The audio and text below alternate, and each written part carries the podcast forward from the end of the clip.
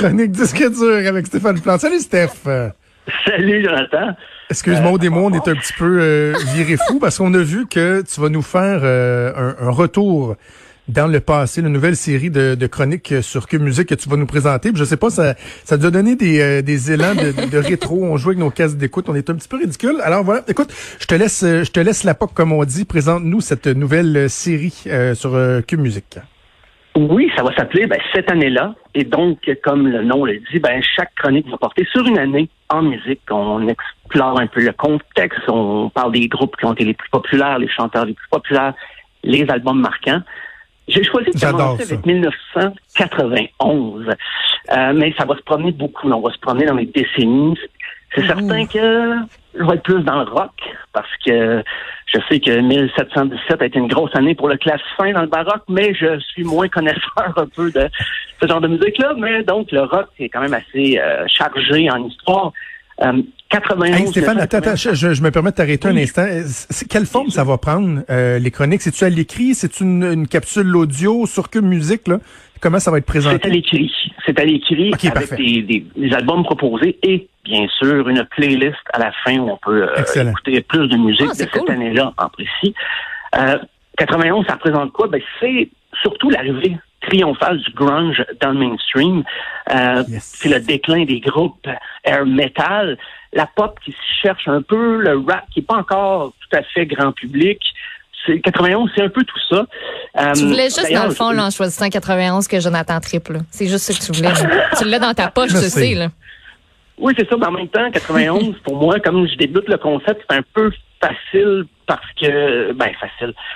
Je, pensais que ça allait être facile au début, mais en cherchant, en fouillant, je me suis encouragé. Finalement, j'ai, faut quand même éditer son texte des fois, j'avais de la misère à couper un peu. Euh, parce que 91, personnellement, c'était une grosse année de changement pour moi. J'ai quitté mon patelin, j'allais au cégep et tout ça. Et donc, je commençais à aller voir plus de spectacles. Euh, même si Sherbrooke était peut-être pas la, la, la, mecque des spectacles, mais je montais souvent à Montréal. Donc, je, je, je, suivais ça de près à 17-18 ans. Et puis, justement, en 91, on remarquait beaucoup euh, l'agonie du air metal. J'en ai parlé brièvement les groupes, quand ils voulaient se retrouver dans les radios ou euh, les palmarès, ils faisaient une balade, euh, donc Extreme More Than Words, ou euh, il y a eu une balade comme ça qui sont sorties un peu acoustiques. Mais ça n'a pas marqué tant l'imaginaire. On les réécoute des fois de façon nostalgique.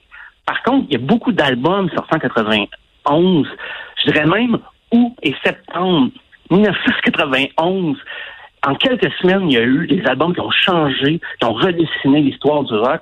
Euh, parce que on peut remonter aux années 80, il y avait déjà un peu le, punk euh, qui devenait un petit peu plus... Les, chansons variaient le rythme. Les groupes punk du début essayaient des choses nouvelles. Le pop essayait de se réinventer tant bien que mal. Mais le grunge est arrivé et rapidement, ça va devenir très populaire. Je, me rappelle même, pour l'anecdote, euh, l'aubainerie Croteau avait sorti un kit grunge. Fait que là, tu sais que t'es plus underground, là, ce qui est toujours plus l'aubainerie. C'est, euh, c'était, mon Dieu, c'est là qu'on se rendait compte, que, OK, c'est rendu gros, là. Euh, survol des, des, justement des albums qui ont marqué, euh, ben, tout d'abord, Nevermind de Nirvana, sorti le 24 septembre 1991. Euh, on sentait que le, le don d'écriture de, Kurt Cobain était là sur Bleach, le premier album, mais pas tant encore le, sens de la mélodie. Mais quand euh, le clip Smell Like Teen Spirit est sorti sur MTV, ça a été, euh, je veux dire, ça a changé la musique. On va écouter un extrait d'ailleurs de cette chanson qui a presque pas besoin de présentation.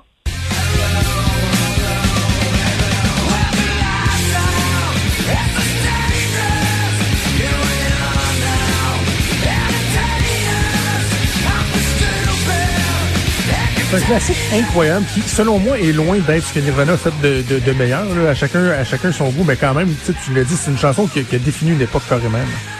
Ah oui, on entendait les quatre accords du début avant que le, le, drum embarque. C'est tout de suite, on savait. Dans les bars, on voyait les gens se garocher sur le plancher de danse quand ça partait. Euh, ben, Nevermind, il y a aussi euh, les extraits. Il y a In Bloom qui est un single lithium comme As You Are. Donc, c'est ça, ça changeait. Ils s'attendaient pas avant autant d'albums que ça. Euh, un autre album, qui c'était pas le premier album du groupe, bien sûr, mais c'est quand même son album le plus pop, c'est Metallica et le fameux Black Album, mais qui est dans le fond un, dans le fond un album éponyme. Euh, parce que Metallica, faut dire, chaque album euh, précédent, il devenait plus populaire que l'autre l'autre d'avant. Donc, euh, Kill Em All jusqu'à Injustice for Us, chaque album vendait toujours plus. Et là, Lars Ulrich, le batteur de, de Metallica, il s'est dit, je vais aller chercher le gars qui a fait l'album, le producteur, le Dr. Feelgood de Motley je veux qu'on sonne comme ça. Et ça a donné justement le, Black Album, dont l'extrait Enter Sandman.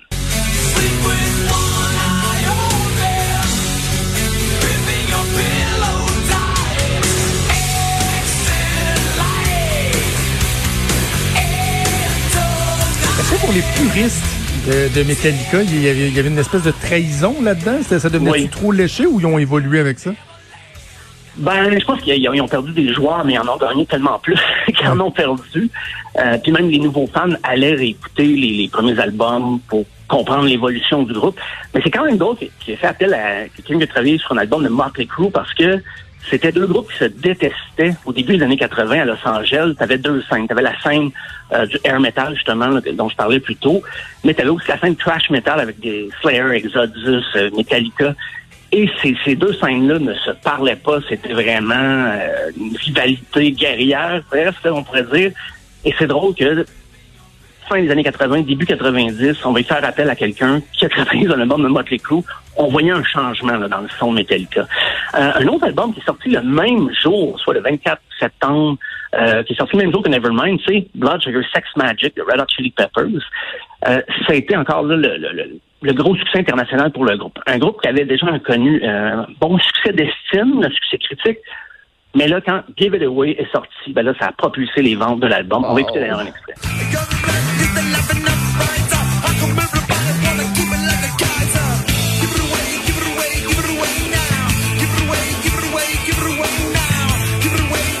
Oh mon Dieu, souvenir de jeunesse. Quand tout le monde essayait de bien rouler le R. on essaye toujours. On me souffle à l'oreille que c'est toujours pas facile. ça, d'ailleurs, un album, ça, sept chansons là-dessus. Il y a eu cinq singles. Il y a eu même des, singles qui sont sortis. Je pense If You Have to Have, qui est sorti un an et demi après, tellement l'album était généreux en, chansons, avec euh, un potentiel de single. Euh, et je pense que John Frusciante, le guitariste, c'est son deuxième album avec le groupe, mais il a commencé à composer plus sur Dutch vs. Sex Magic, donc ça a apporté une touche euh, différente. le prochain album, ben là, c'est ça, je te fais un gros cadeau, c'est Ten de Pearl Jam qui est paru le 27 août, donc un peu avant Nevermind. Et puis, il y a eu une cralée de, de, de singles là-dessus. on va écouter Alive.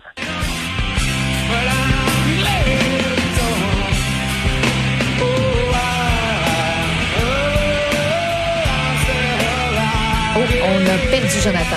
On a perdu Jonathan. Je rentre en transe. Que c'est bon. Que c'est bon. Eddie, mon idole. Et j'ai cherché un peu à voir au Québec ça avait été euh, une année charnière pour le rock. C'est un peu euh, un peu difficile parce que, bon, 91 est juste pogné en deux années qui ont été importantes pour le Québec. Ça veut pas dire que 91 n'a pas été importante, mais 90, bon, l'amour est sans pitié de Jean-Loup, 92, les Insomniacs s'amusent de Daniel Bélanger. Mais ça n'empêche pas qu'il y a eu quand même des bons albums euh, au Québec en 91. Donc, Aux portes du matin de Richard Séguin, qui venait de donner genre deux grands albums au Québec, le Double Vie, Journée d'Amérique des années 80, rebelote en 91, comme on dit, et puis euh, avec des, titres comme euh, Avec toi, les bouts de papier, Pleure à ma place, Sous les cheminées, sans oublier la pièce titre qu'on va écouter aux portes du matin de Richard Séguin.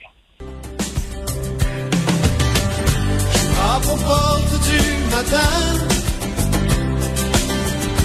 rien dans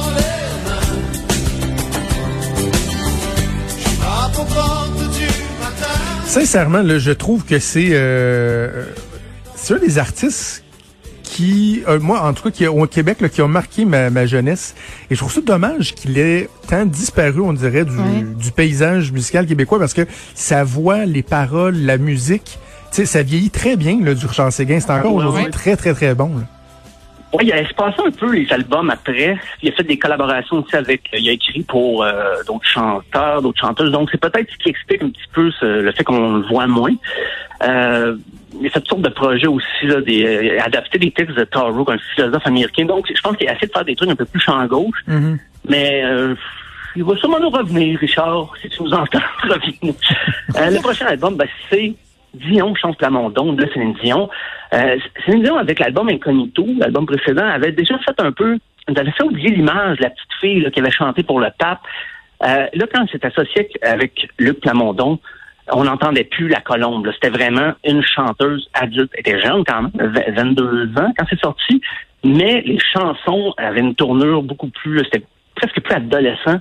Euh, il y avait des pièces là-dessus euh, signées Aldo Nova, le guitariste rock. Il y avait ben, des mots qui sonnent, je dans ma tête, et bien sûr la pièce titre, la, la pièce L'amour existe encore.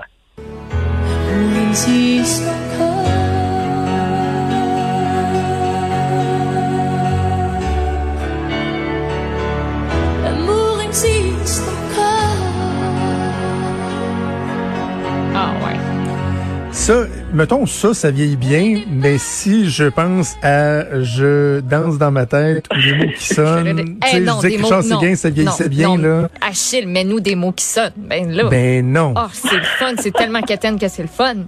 Voyons. Non, non, puis je, je danse dans ma tête, c'est pas écoutable.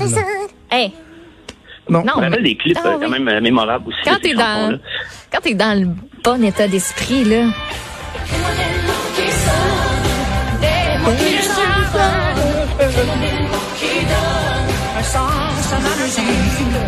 Tu sais, tu peux comme tout mimer puis tu sais y aller là dans les expressions puis ah, quand t'es dedans là. Tu serais bonne pour imiter Céline Dion jeune, toi. Quand même, hein? Ben oui. Sérieusement, là, ah. je regarde ton, ton, ton, ton, ton look un peu. Mais euh, quand je travaillais à Fun Fact, à la chute Montmorency, jadis, je me suis fait prendre en photo par des touristes chinois qui trouvaient que je ressemblais. fait que moi, là, je suis des photos avec des touristes que je ne connais pas et qui sont présentement à l'autre bout de la planète. Wow. dans Puis en plus, il y avait rien qui ressemblait. Là, je veux dire, j'avais un kit d'explorateur. C'était les shorts beige qui, euh, que tu peux dézipper aux genoux, là, avec la chemise rentrée dans les culottes, puis tout. Mais en tout cas, ça a l'air que j'avais un petit air. Ben oui, euh, ben c'est marié sur un chameau. Déjà, ça, ça fait un petit, un, petit peu explorateur, mais c'était pas un kit d'explorateur porté. Euh, oh, ben. Enfin, bref. Le dernier album, euh, oui. C'est les bébés, c'est le deuxième album du bébé, c'est l'album Snob. Encore, on écoute ça aujourd'hui, c'est, c'est comme un best-of. Il y a plein de chansons qu'on fredonne encore, qu'on entend ou on entend trop dans les karaokés qui sont massacrés. Fait que c'est bon de revenir à la voix de Patrick Bourgeois. Euh, écoute, il y a des Donne-moi ma chance, il y a eu Seul au combat, il y avait la tune titre aussi snob, un peu plus rock. Euh, on va écouter d'ailleurs la balade qu'on entend encore aujourd'hui régulièrement, Donne-moi ma chance des bébés. Je vois combien je t'aime. Oui, je t'aime.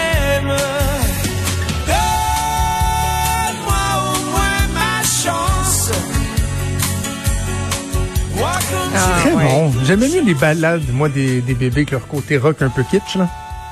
Ah oui, oui. Ben, des deux côtés, il y en a des, des mm. bonnes. Puis il y a eu un euh, duo super touchant sur cette chanson-là de, euh, de, de, de, avec Ludovic Bourgeois, qui est son fils. C'était sur scène en 2015. C'est beau, là. Mm.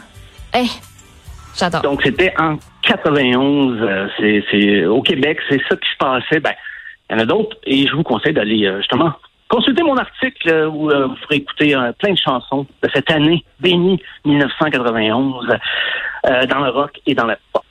donc c'est un rendez-vous. Loin de moi l'idée de ternir la mémoire de Patrick Bourgeois, mais je suis pas capable de ne pas penser à Facile à chanter quand je parle, quand je pense à Patrick oh! Bourgeois. Ça, ça a été dur, animer un quiz comme ça. Hein?